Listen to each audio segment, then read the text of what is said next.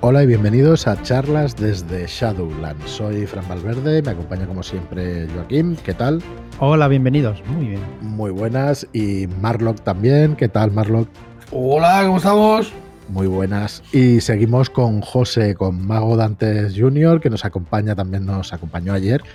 ¿Qué tal, José? Muchas gracias por venir. Buenas, propicios días, tardes, noches a todos. Pues sí, pues un placer estar aquí con vosotros, la verdad. Ah, el placer es nuestro, te lo aseguro. Estuvimos ayer pues repasando un poco, haciéndote un poco de entrevista y preguntándote cosas, porque tú llevas jugando toda la vida a esto del rol y además has sido compañero de Marlock, amigo y habéis jugado en mesa muchísimos años, ¿no? Sí, muchísimo, la verdad. La, la, mayoría de, partidas del grupo hemos estado los dos ahí metidos. Me quedaron unas cuantas preguntas, por lo menos a mí. Yo, claro, Marlon no pregunta nada porque sabe más o menos. sabe todo. Él estaba ahí en el meollo, estaba ahí. Y tus cosas, pero bueno, creo que has jugado también, que jugaste también a Vampiro en su día y todo eso, ¿no? sí. Bastante. Vale, sí, pues sobre todo de Data Oscura. Curiosamente, curiosamente, eh, si mal no recuerdo, fui yo el que lo introdujo en Vampiro, ¿eh? Así es, así es. Me, fue, fue Marlo, fue en una partida con Marlock. Intensidad, máxima, ojo. el, primer encuentro de vampiro, o sea, la primera escena de vampiro fue Somos vampiros, un amigo y yo nos pusimos eh, somos vampiros, pues somos súper poderosos, somos la leche en vinagre. O sea, esto, esto que vamos a pestañear y nos vamos a quedar el universo. Se nos ocurre la brillante idea de la, primera escena. Vamos andando, nos encontramos a un guardia, dando vueltas, el tío todo aburrido.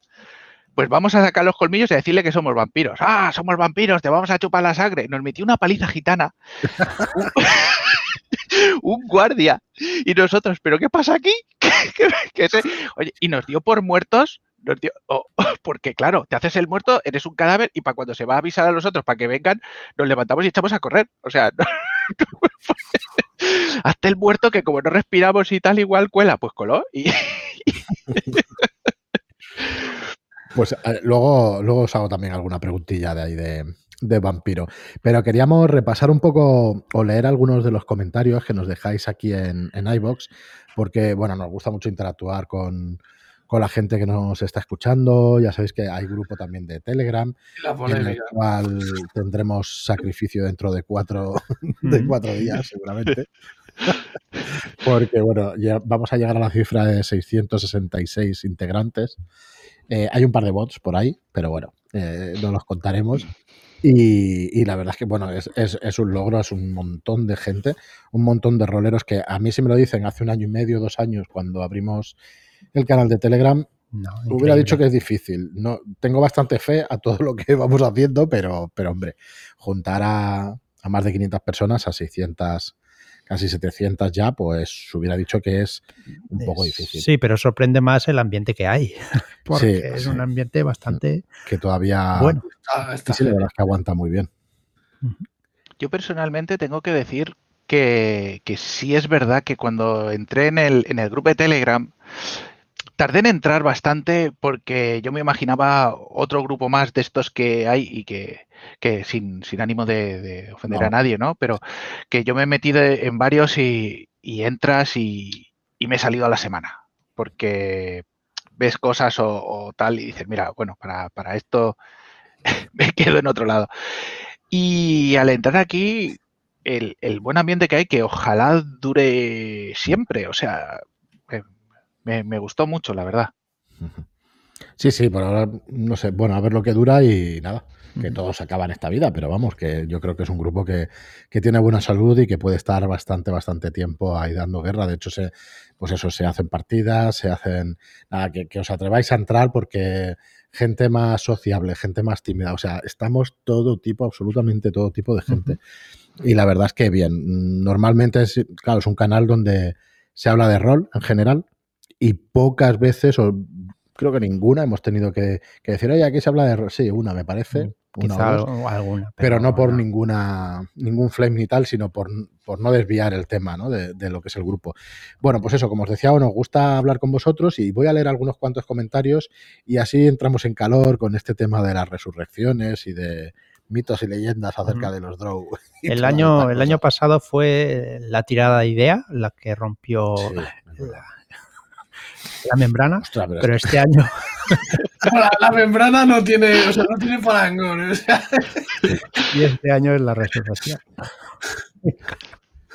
Bueno, vamos a. Bueno, recordaros que estamos en plena preventa. Tenemos dos, dos, noticias con respecto a las ventas. Nosotros somos una editorial de juegos de rol, Shadowlands Ediciones, y editamos juegos y los sacamos en físico. Entonces, estamos en plena preventa de Starport, de un juego de rol infantil para niños y que pretende ser familiar también. Y eso es porque intentamos que, bueno, el máster aquí en este juego se llama guía y lo que hace es guiar a los jugadores a través de, de las aventuras. Entonces, es un juego para jugar toda la familia y estamos en plena preventa de Star por, por 29,95, pues puedes tener el juego básico más el suplemento y cuatro Shadow Shots que están escritos por David Martín, por Rolero Viejo hace buen caldo, y que regalamos con esta preventa. Estará hasta el día 5 de marzo.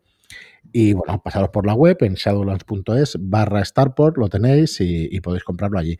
Y por otro lado, pues este miércoles, mañana, si, si puedo programar bien estos podcasts, que a mí dicen que de vez en cuando pues me cuelo de día y eso, pero bueno, mañana empezará la preventa de historias de terror, que es una recopilación de los shadow shots de terror más descargados que hemos tenido en el último año y los tres shadow shots que ganaron el concurso de aventuras de Cthulhu de 100, que la verdad es que son espectaculares, bueno, como, como el resto. Y, bueno, creemos que es una recopilación de, unas muy buenas historias para... De lujo, vamos. ¿Eh? Una recopilación de lujo. Sí, porque hay autores como Ricardo Ibáñez, como Álvaro Loman, como los ganadores del concurso, Joan Segovia, Ezequiel Barbudo y, y el señor perro, Juan Vera, que, bueno, que están chulísimos esos shadow shots y, y la verdad es que, no sé, es una recopilación muy chula. La portada eh, muy bien vista por Marlock, la verdad es que haya quedado muy impactante, muy chulo ese ojo sanguinolento. Y podéis ver todo lo que incluye en shadowlands.es barra terror. Y bueno, eh, no lo dijimos en el programa anterior, pero lo, vamos a decir aquí y a ver si en la web somos capaces de anunciarlo bien. Eh, vamos a sacar una camiseta que va a estar únicamente en, disponible únicamente para esos días de esta preventa de, terror. Solo, solo para Shadowlanders, ¿eh? O sea, esto no, no, puede llevar cualquiera, ojo, hay que ser Shadowlander para llevar esta camiseta. Correcto, correcto, hay que ser muy, muy Shadowlander para llevar. Muy Shadowlander. Y bueno, son camisetas negras, son camisetas con el modelo hombre y, el modelo mujer, ¿vale? Tenéis los dos tipos y con un montón de tallas disponibles, ¿vale? Que ya hay algunas voces por ahí. Bueno, yo, yo mismo uso la, de la 3 a la 4XL, así que... yo, también os aseguro que necesita, necesita tela para mentir este Hay gente que, como con la M... Yo con la M ya hago. Qué suerte, tío. Se mantiene ahí estupendo. Así que bueno, eh, ahí las tenéis para poderlas comprar. Lo que sí que lo hemos hecho, pues eh, no nos dedicamos a vender camisetas, es únicamente porque nos parece una buena manera de que compartamos algo y de, no sé, de pertenecer a una comunidad, pues siempre mola. Y, bueno, las ofrecemos pues estas tres semanas, ¿no? Para que las tengáis disponibles. Imagino que las sacaremos una vez al año, pero es que no podemos tener en stock 50 eh, camisetas de cada una de las tallas porque es que no nos dedicamos a la, venta de ropa. Entonces, vamos a tenerlo estas tres semanas. Eh, cogedlas si la queréis para, para cuando ya nos veamos en físico, que nos podamos identificar por ahí en convenciones y en todas estas cosas y por la calle. Me parece poco, ¿eh? Poco, solo, solo eso me parece muy poco, al menos a mí personalmente. Voy, me voy a tener que, que, reservar ya porque ya, camiseta una o dos, por lo menos. Esto no puede ser. Estaba pensando, digo, joder, yo me voy a coger dos o tres y, y digo, este, igual hay más gente como yo que se coge un par de camisetas para tenerlas y eso porque claro, si te hace gracia, pues, pues joder, sí. Y bueno, la explicación es esa, ¿eh? que como no nos dedicamos a camisetas, pues no podemos tener un montón de, modelos, ¿no? Un bueno, un montón de, de tallas. Entonces, eh, bueno, eh, haremos el pedido una vez acabe. En principio la fabricación será rápida, o sea que llegará junto con historias de terror. Y ya está, ya está, que me alargo con, con el tema de los anuncios. Vamos a volver a lo nuestro, que es eso. Vamos a leer vuestros comentarios y los vamos comentando. Venga, empezamos por eh, Rubens Gal, que me hace el comentario, dice, bien jugado, Fran. Una cosa es meterse con los gremios y otra es meterse con tribus urbanas de diverso pelaje. Bueno, es que estoy cogiendo la fama de meterme con, gremios distintos, pero bueno, así Cuando se unen todos verás tú. nada por mí.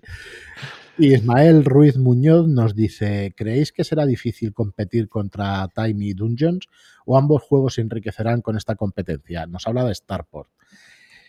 Bueno, yo eh, no hay demasiados juegos infantiles en el mercado, así que siempre es competir, porque siempre que estás ahí comparándote con otro, pues es, competir, pero yo creo que se complementarán muy bien. De todas formas, eh, es un decir, porque yo no conozco, no sé si alguno de vosotros conoce Tiny Dungeon. Yo lo conozco algo, lo, hemos tenido. Eso sí, pero. Le he dado algún vistazo, pero sé que son para partidas rápidas y tal, y que se puede jugar con niños, pero incluso se puede jugar con adultos. No es un juego es un juego que se puede jugar a todas las edades, Tiny Dungeons, y que está estupendo también. Creo que es muy distinto, que no tiene nada que ver. Uno es fantasía, el otro es. Bueno, fantasía me refiero a. Eh, desde ciencia ficción hasta mundos abiertos y cascadas, de paisajes distintos. Y el Tiny Dungeon, pues es más fantasía tradicional, ¿no? De Dungeons and Dragons. Yo creo que lo que es Starport eh, es un es un cajón desastre, en el, buen sentido. Quiero decir, tú ahí puedes meter lo que quieras, puedes tener todo tipo de ambientaciones, eh, o sea, que tienen cabida, de series de televisión que, le gustan a tu hijo y que puedes adaptar fácilmente, porque da pie a que haya pues mundos muy diferentes y las reglas son muy sencillas para adaptar. Entonces, claro, es que son todo yo creo que, ayudará mucho a que la mesa encuentre su estilo, ¿sabes? Y si a uno pues, le gusta, yo qué sé, Marcus Level y al otro le gusta eh, Justo a Tiempo, ¿no? Eh, habéis visto que estoy puesto al día, ¿no? Con el tema de... Eh, pues, pues oye, ahí seguro que es muy fácil adaptar y meter esos personajes por ahí. O sea, que, es muy sencillo. Entonces, yo es una de las virtudes que le encuentro a, este juego, que con muy poquito puedes adaptar cualquier ambientación de las series de, televisión de tus hijos que, más le gusta, la patrulla canina, esas cosas, y, puede estar. O sea, ¿por qué no? Muy bien. Rubens Gal nos dice, Kingsmouth tiene una pinta espectacular. El nórdico con bárbaros y los mitos de esa ambientación tiene que ser una pasada. Dejo una pregunta por aquí. Eh, ¿Cómo, será el tema de la magia en este escenario de campaña? Lo trataremos con, eh, con el autor, con Ángel González Olmedo, pero bueno, si quieres avanzar alguna cosilla, Marlock. Pero... Pues a diferencia de otras ambientaciones, la magia no sale gratis. Quiero decir, no sale gratis, no, no es yo lanzo un conjuro y pago unos costes, o sea, tengo dinerito y aquí se necesita un componente material que es muy preciado eh, y que no es precisamente, eh, bueno, eh, la sangre tiene un papel fundamental en la magia, hasta donde puedo, leer, pero es que también está algo restringida porque hay una orden de inquisidores que, se dedica a, que la vigila. A, controlar el uso de, de, la magia y todo el rollo. Entonces, va a tener sus peculiaridades, yo creo que enriquece muchísimo, le da un trasfondo increíble a lo que es la ambientación y hace que, el uso de la magia, pues oye, tiene sus consecuencias, no, no sale gratis. La magia no vas a ir lanzando bolas de fuego por el mundo porque es que no va de eso la cosa. Entonces, em, ya cuando Ángel explique en profundidad cómo, funciona la magia en, Providence, pues eh, ya veréis que está muy chula, muy chula. Realmente veremos cómo funciona eh, bueno, cómo funcionan las mesas de juego, si os gusta el estilo, ¿no? Porque claro, Dungeons es un juego de fantasía épica. Entonces esto... sí, pero es que... Aquí está, yo creo que ahí radica un poco el punto de inflexión. Kingsmood yo creo que, se centra en, en, lo desamparado que pueden sentir, o sea, el poder que tienen los jugadores de dueños clásicos no es tal en esta ambientación, que, con iguales sí que puede compararse, pero hay horrores primigenios eh, que, que, o sea, que, los superan abrumadoramente, ¿no? Y, entonces ahí pues una serie de poderes contra los que no hay escala, de, o sea, no, te puedes enfrentar. Pero bueno, es que me he, explicado, me he explicado fatal, pero créanme que está muy chulo. Ya lo iremos tratando en los demás, en los demás podcasts. Y Eduardo Romo nos dice, buenas, me encanta el podcast y todo lo que estáis sacando. Me estoy arruinando, pero el rol es el único vicio que me queda. Eh, así que bueno, pues tira para adelante, nos dice Eduardo. Una sugerencia, me encantaría escuchar más partidas en el podcast. Gracias. Pues la verdad es que nos hagamos más partidas en el podcast, que las tenemos en el canal de, de Shadowlands de YouTube, pues porque aunque hagamos un programa diario, pues la verdad es que nos faltan horas para... No, sé, no, nos falta contenido, nos faltan horas para sacarlo. para hacer más cosas. A mí con las partidas eh, eh, me pasa algo curioso y es que si son partidas eh, historias que yo no he jugado, no quiero escucharlas.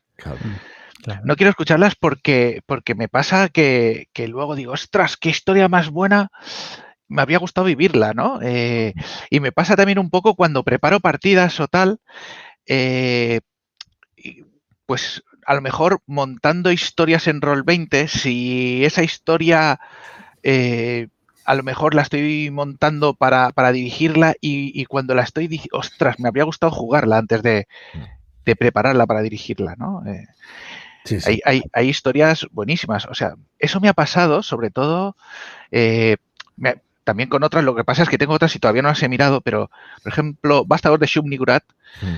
eh, cuando empecé a prepararla para dirigirla, me quedé diciendo, la madre que me trajo, ¿por qué no he intentado jugarla antes. O sea, es, brutal. O sea, me, está encantando, la verdad. Y, Yo en general las partidas de Salino, de, Rubén García Collante son muy redondas. Eh, la verdad es que están muy bien porque se han testeado mucho, porque tiene mucha experiencia a la hora de plantear partidas y las de investigación de él suelen estar muy bien guiadas y suelen ser muy interesantes y para los jugadores muy, muy guapas de jugar, la verdad es que sí. A mí me gustan mucho. ¿Te acuerdas que jugamos el recolector de gusanos también con, sí, con Manuel? Y hostia, es muy redonda esa partida y es más sencilla, ¿eh? pero, pero es muy redonda, es muy evocadora, la época, todo está muy bien, muy bien, muy recomendada también el recolector de gusanos. Bueno, eh, pues eso, no ponemos más partidas porque porque nos faltan horas de, de, podcast y eso, y eso que hacemos, pues es uno diario. Miki Pacheco nos dice, ánimo Eduardo, así estamos unos cuantos con respecto al tema de la compra de, rol y eso. Vamos a tener que pedir la creación de un Shadow Bank y que haga una línea de crédito. Me, da, ha, gustado mucho el podcast de hoy. Lo de las partidas que dice Eduardo me parece también una buena sugerencia. Un abrazo. Pues nada, muchas gracias por, por escribirnos, Miki. Gracias siempre por estar ahí. Eh, que lo agradecemos muchísimo a Miki y a todos los que nos escribís y a los que nos escucháis. Rubén nos dice enhorabuena por los 250 programas. Me uno a Eduardo y al gran Miki Pacheco en esta sugerencia de más partidas para el podcast. Parece que Joaquín tiene algo en mente. No sé si tienes algo en mente. Sí, sí, tenía, tengo algo en mente, pero hay que desarrollarlo y bueno, me faltan horas también. Poco a poco. Eh, Caragato nos dice, muy buena explicación eh, con respecto al programa del octavo programa, que ya tenemos 250 y algo, de clases de Dungeons and Dragons. Le dice, muy buena explicación, aunque sí me encantaría que hicieseis uno sobre cómo usar a cada clase o entrar en sus competencias más. Me leeré el libro, pero ayuda que alguien con experiencia eh, te explique y te dé consejos. Era la intención del podcast cuando empezamos, sigue siendo también esta intención en muchos juegos. Eh, pero bueno, mm, poco a poco, la verdad es que lo planteamos así también con la idea de que no, quedar, no quedarnos sin contenido enseguida. Y bueno, y enseguida hemos visto que esto es infinito y que, sin contenido. Inabarcable todo lo que hay. Es que cada, lo que sería cada personaje, ¿no? En realidad depende mucho del jugador. Por ejemplo, llevar un pícaro no quiere decir que tengas que robar y forzar cerraduras. Eh, yo he jugado pícaros en plan James Bond, espía y cosas así, y la verdad es que sin entrar en, lo que es el arquetipo típico y tópico del pícaro, me he divertido muchísimo. O sea, intentar colarme en sitios para escuchar, eh, ver que planea alguien, e, ese tipo de, tipo de, no sé, lo que es agente secreto, no es, entonces estoy hablando de este caso el pícaro, pero se puede hacer con cualquier clase, ¿no? Enfocarla a, a distintas cosas según las habilidades o cosas que sea capaz de hacer, sin ser, no sé, el clérigo que únicamente se dedica a sanar, ¿no? Sí, sí. Totalmente, bueno, ya llegarán programas de este tipo. De hecho, estábamos con la guía del máster y, bueno, el libro del Dungeon Master y bueno, seguiremos en cuanto... Clérigos que se dedican a sanar, es que me, perdona, me ha quedado eso grabado en la cabeza y ahora estaba pensando yo en el debate este de por qué un clérigo va a sanar a alguien que no es de su religión. ahora, ahora vamos un melón nuevo. Mira, nos hace un gesto y, suena una El dinerico. el dinerico. Sí, es que no, lo, que sería la subvención de la iglesia, básicamente, ¿no? Pues sería por, lo que haría este tipo de cosas. Venga, vamos a meter otra polémica. Dinerito que servirá para hacer las resurrecciones a vuestros personajes preferidos y compañeros preferidos. Nos dice Rolero Viejo hace buen caldo, buena charla sobre resurrección. Esta guía para terroristas tiene muy buena pinta por su cloruro de hidroxiclorhídrico. No sé lo que era. Vamos, que la he liado parda. Eh, pues sí, hubo charla sobre resurrección. Hay quien está a favor, hay quien está en contra, totalmente en contra. Aquí tenemos, creo que, una persona seguro, no sé si dos, en contra de la resurrección en Dungeons. Yo la resurrección, el problema de la resurrección es que si es verdad que yo pienso que te puede hacer, si, si tú vas pensando que te van a resucitar, le pierdes un poco el miedo a, las consecuencias, ¿vale? Entonces, eh, yo en las partidas que dirijo sí soy muy de, más que a ver el bien y el mal, hay actos y consecuencias de esos actos. Y, la muerte es una de esas consecuencias. Eh, si tú vas pensando que, que, no va a haber ningún tipo de consecuencia, es, es como en la época medieval el noble de, va, yo antes de morir me hago así, suelto una bolsa de monedas al cura de turno y voy a ir al cielo. No, no, no funciona así la cosa. Entonces, eh, mm, morir tiene que ser un, algo que, los personajes piensen que, que, no va a haber vuelta atrás. Otra cosa es que tú como director de juego o veas que en el grupo ese personaje tiene cierto peso y quieras que haya algo particular que haga que ese personaje regrese de algún modo al grupo o a la historia porque le va bien a la historia que esté ahí, pues, pues sí, puedes hacerlo perfectamente. Pero que los jugadores lleguen de antemano sabiendo que, que van a poder recuperar los personajes de manera, entre comillas, sencilla, puede costar dinero, lo que sea. Pero es algo que, lo que no tiene que, costar sí, pero si en la vida real es básicamente lo mismo. Yo puedo ser un cabrón durante toda mi vida. Al final, cuando voy que voy a morir, digo, ¿sabes qué? Me voy a, al cura de turno y eh, para que expíe mis pecados. Me confieso y ya está, ya puedo traer el cielo. Pues claro, pero, pero esa es, esa es la teoría. O sea, claro, claro. claro el, el teoría. Está realmente arrepentido, Joaquín. Claro. Entonces, pero si es que está arrepentido, pero. Claro, no, tienes miedo a las consecuencias. Hostia, tío, a ver si va a ser verdad. Lo pues también, yo pago y ya veremos. Ahí el máster tiene que decidir, ostras, pues este no estudio. Espera, que voy a poner este una no cosa sobre la mesa. Este no sé cuánto, si te va poniendo las pegas que crea conveniente. Os digo una cosa que. La posibilidad tiene que estar. Igual es una tontería, pero. Mm, y en Baldur's Gate, quiero decir, cuando guardábamos la partida antes del combate de tal o en cada esquina porque venía tal, eso es trampa. Eso por un lado, y luego las resurrecciones también, porque tienes la pócima de resurrección. Y, pero el, el, mismo ejemplo de Baldur's Gate, ¿quién no ha hecho paro? Uy, hay un bicho, no sé lo que es. Pauso la partida, guardo partida me tiro a la muerte, le tiro este conjuro, ahora que ya sé qué inmunidades tiene, hago cargo partida, claro, es, eso, es, haces cosas sabiendo que no va a haber consecuencias. Entonces, en una partida, claro, en medio de una partida que un jugador te haga cosas sabiendo que no va a tener consecuencias, le pierde un poco para mi gusto, ¿eh? Luego ya depende, e, es, depende del estilo de la partida que se esté jugando. Eh, saber que no hay consecuencias es una cosa que, que hace que, bueno, pues todo vale, todo vale. Es como el, el, MERS, en el MERS no hay alineamientos, ¿vale? Entonces, eh, yo he visto he jugado con gente que lleva elfos, que en teoría, y, son lo más cabrón que te has echado la cara y, de, de hacer, vamos, de, torturar niños, eh, hacer de todo. Y dices, ¿esto qué es? ¿Sabes? Que tú vas aquí a salvar a la gente. No, no, salvar, no, yo vengo por la pasta. O sea, eh, este tipo de cosas. Entonces, eh, que haya... Creo que está sacando recuerdos de hace por lo menos 30 años, O sea, también hay que decir. Bueno, hay gente que juega todavía, no, no digo, no sé si es nuestra edad o no, quiero decir que todo ese proceso seguramente lo viven una y otra vez generaciones distintas. Claro, pero ¿por qué en Dungeons te meten en el alineamiento? O sea, si tú eres un paladín, ¿qué necesidad hay que ponga legal bueno ahí arriba? Es, pues, es precisamente para lo mismo, para limitarte. O sea, que tú digas, es que si hago esto me salgo de aquí o me salgo de acá. Entonces, es, hay unas consecuencias. Si, si, ya en el alineamiento es un ejemplo muy claro de que te marcan unas consecuencias, en el resto de la partida, para mi gusto personal, ¿vale? Eh, eh, sí tiene que haberlas.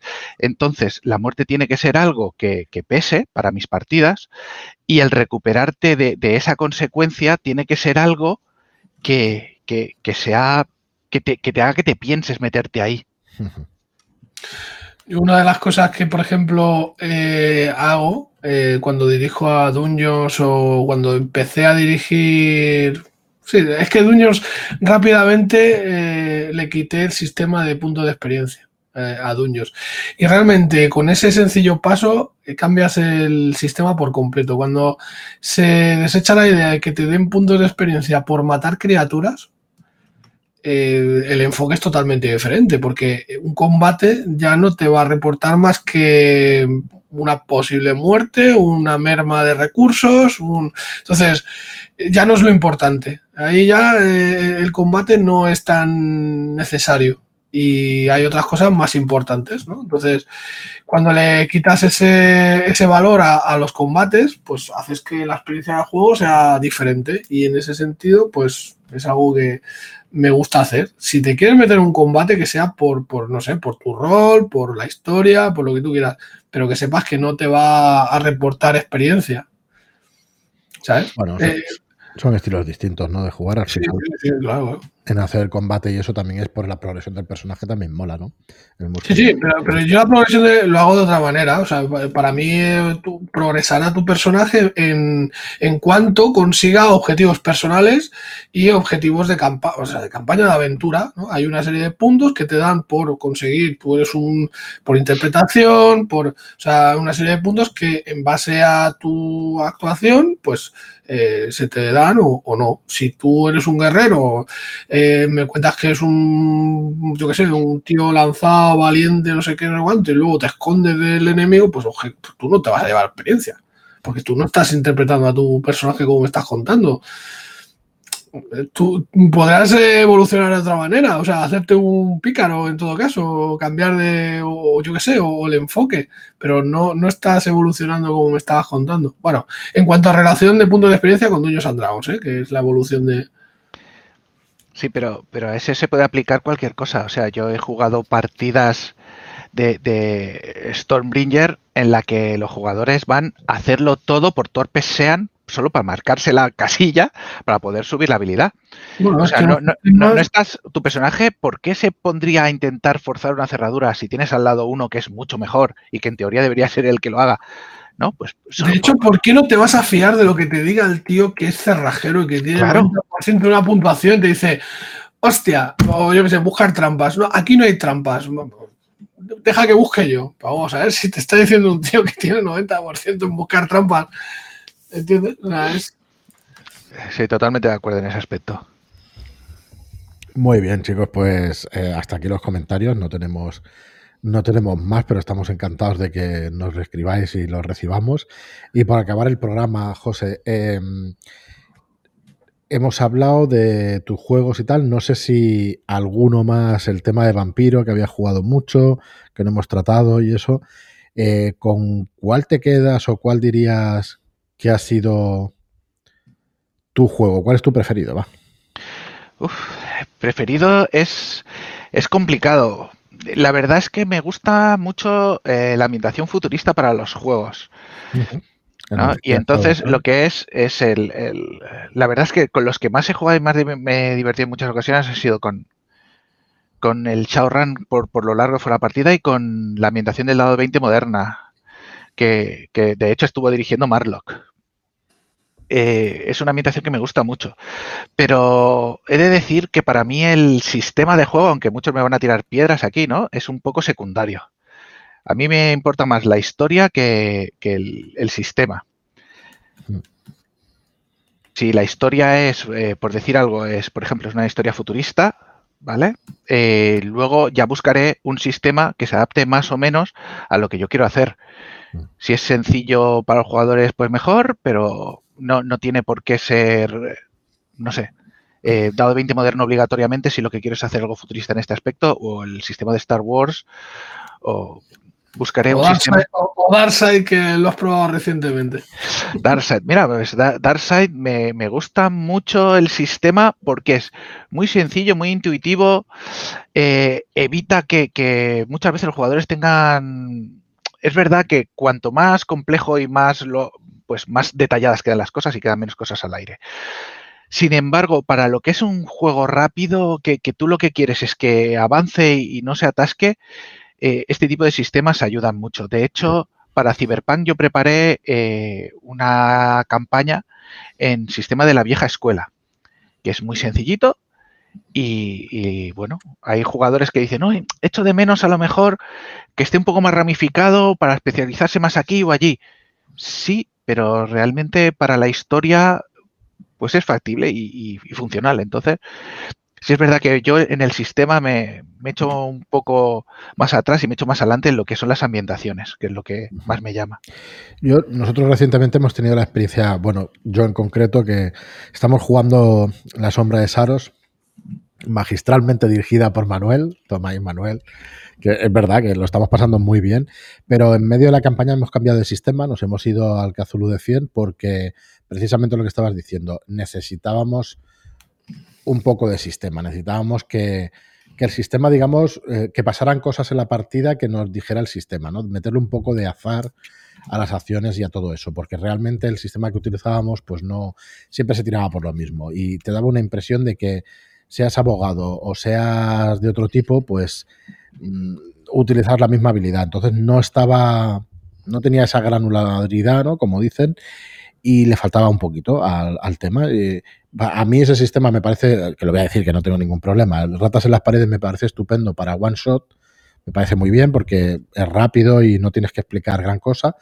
Pero claro, ya para una campaña, pues dices, ostras, me falta, pues eso, ¿no? Que realmente pues el abogado tiene esas dotes, que tenga esas dotes de oratoria, que el ladrón tenga esa, esa cerrajería, ¿no? Esas maestrías en cerrajería, y no tirar siempre pues por, ingenio, que al final, pues como que es lo mismo que sea un personaje o que sea otro. O sea, ¿cómo justificas tú que, ingenio sirva para, para 20 cosas distintas. Mm, cuesta un poquito más de ver, ¿no? En la ficción y nada más que eso, pero sí que me parece que este sistema, pues por ejemplo el de Dark Sides, pues no es para hacer una gran campaña, es para hacer aventuras sueltas donde tu personaje es libre de hacer lo que le dé la gana. Ojito, ojito, que modo campaña, chaval, tiene mucha amiga. Claro, ¿eh? pero le estás metiendo ya mecánicas y submecánicas, que es lo que mm, que es lo que hace que gane, ¿no? Porque si realmente se queda exactamente igual, el personaje no evoluciona y siempre hace lo mismo de alguna manera.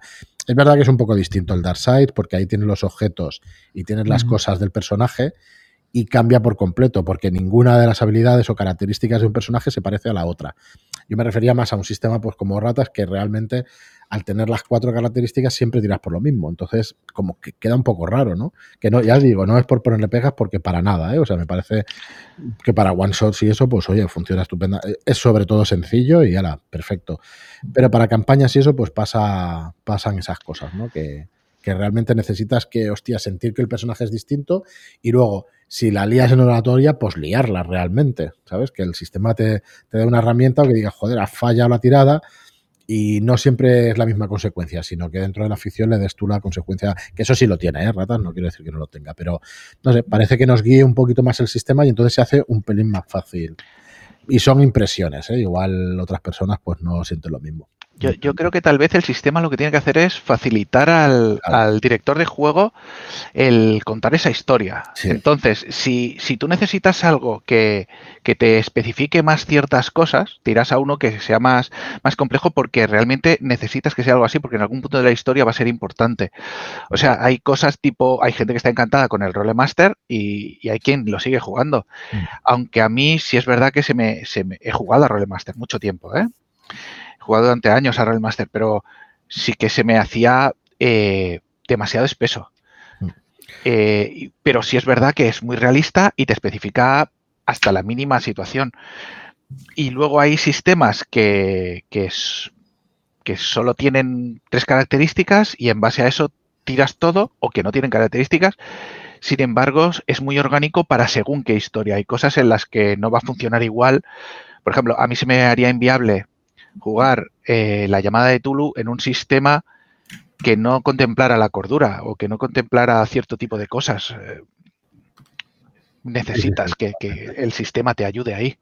Totalmente, pues es un poco lo que nos pasaba y realmente con Wall Street también me he dado cuenta que es una manera de jugar que dice, joder, tiras el dado y cuidado, ¿eh? porque como no te salga van a pasar cosas. Eso mola mucho también, ¿no? De que tires y que digas, joder, estoy tirando para que realmente tenga una consecuencia y bastante gorda, en un sentido y en otro.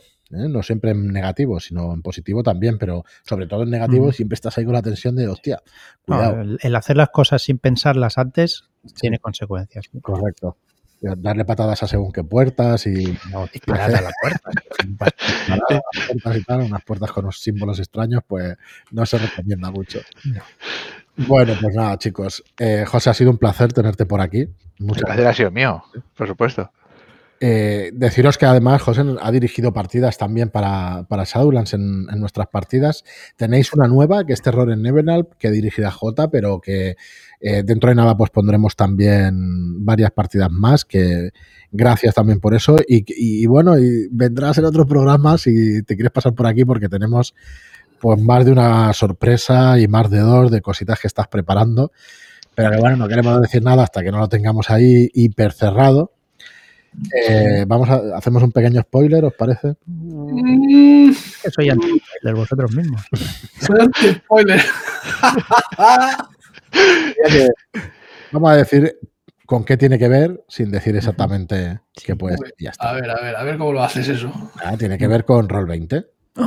¿Vale? Entonces, eh, te invitamos a que cuando podamos contar estas cosas que estamos preparando, pues que, que te puedas pasar por aquí, que lo hablemos y que, y bueno, que lo presentemos y eso porque te estás dando un curro muy interesante, muy, muy profundo y lo cual agradecemos muchísimo, José, y, a ver si lo podemos anunciar dentro de nada y, que nos acompañes de nuevo porque es un placer. Ojalá, ojalá. Que, bueno, que a ver si podemos jugar más, pero bueno, eso está... es que el tiempo es limitado, ¿eh? necesitaremos el, la máquina del tiempo que tiene Zanir para poder hacer este tipo de cosas, porque yo... la verdad es que no te das cuenta, yo sin, sin darme cuenta me he llegado a meter en 10 partidas de rol semanales y, no sé qué, qué, haciendo, qué ha pasado. Sí, sí, eh, para cuando digo, uy, es que es lo típico de, oye, tal día y tal, oh, quiero jugar quiero jugar. Oye, ¿por qué no diriges? Venga, vale. Y para cuando miro digo, uy, ese calendario que se ve ahí al fondo está lleno de... están todos los días marcados. ¿Tenía familia? Sí, sí, es una cosa. Pero, pero sí, y, y lo de Roll 20 yo creo que puede estar muy interesante, puede aportar mucho. Muy bien, pues nada, José lo dicho, muchas gracias por pasarte y, nada, nos vemos y ya, ya quedaremos en otra ocasión. Al resto, muchísimas gracias a todos por estar ahí, gracias por escucharnos, por los comentarios que nos dejáis en iBox y por los comentarios de 5 estrellas o las reseñas de 5 estrellas en iTunes. Gracias y hasta el próximo programa. Muchas gracias y hasta la próxima. Adiós. Chao.